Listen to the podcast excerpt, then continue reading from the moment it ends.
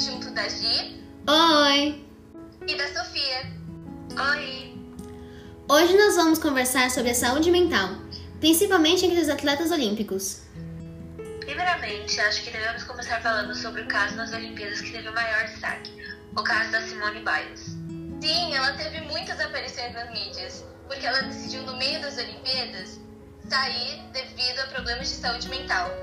Mas o que aconteceu exatamente para desistir desse jeito?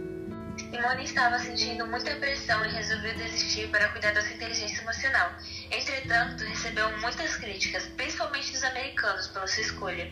E declarou: Às vezes sinto como se tivesse o peso do mundo sobre as minhas costas. Faz parecer que a pressão não me afeta, mas é difícil. Mas não foi a única nem a primeira pessoa a ter problemas de saúde mental nas Olimpíadas. Outro exemplo é a Marie-José Perec. Sim, ela era campeã dos 200 e 400 metros de, em prova de velocidade. Acabou desistindo das competições nos Jogos de Sydney, também pela pressão que estava se sentindo. Anos depois, no atletismo, nos mais recentes Jogos de Tóquio, o atleta de 17 anos, Noah Lyles, contou sobre suas dificuldades nas Olimpíadas, dizendo que mesmo tendo medalhado, ainda assim possuía problemas de depressão, apoiando sua conterrânea Simone Biles, que passou por coisas parecidas. Naomi Osaka, que é uma das tenistas mais famosas do mundo, desistiu de competir no torneio de Roland Garros e Wimbledon. Justificou que vem sofrendo enormes ondas de ansiedade e longos surtos de depressão. Ela revelou, além disso, que sente ansiedade social e que isso a faz usar fone de ouvido entre as competições, além de não se sentir confortável nas longas coletivas de imprensa depois dos jogos. Ainda assim, existem muitos casos de superação dos atletas em relação à inteligência emocional, como o holandês Tom Dumoulin, que deixou de treinar em janeiro para, segundo ele, esfriar a cabeça. Verdade.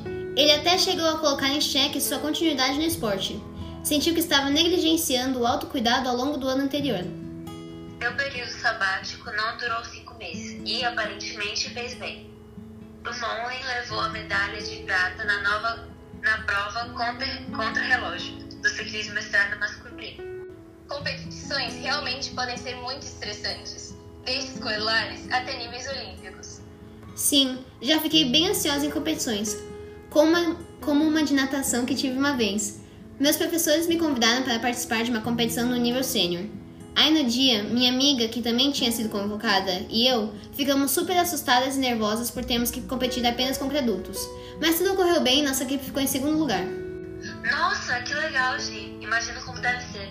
Se apenas como uma, com uma competição de sua escola de natação já houve esse nervosismo, não consigo nem pensar como deve ser praticar de uma Olimpíada.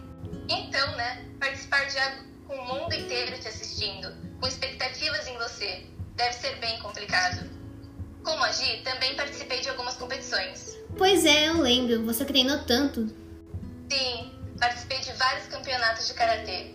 Eu, na maioria das vezes, até ganhava medalhas, mas isso não quer dizer que estava totalmente bem em relação a isso. Sempre fiquei muito nervosa e insegura, mas acredito que atualmente conseguiria lidar com isso de uma forma melhor. E lidar com isso, a FIFA, em conjunto com a Organização Mundial de Saúde, lançou uma campanha para estimular os jogadores de futebol, principalmente que estão nas categorias de base, a procurar ajuda em caso de problemas emocionais.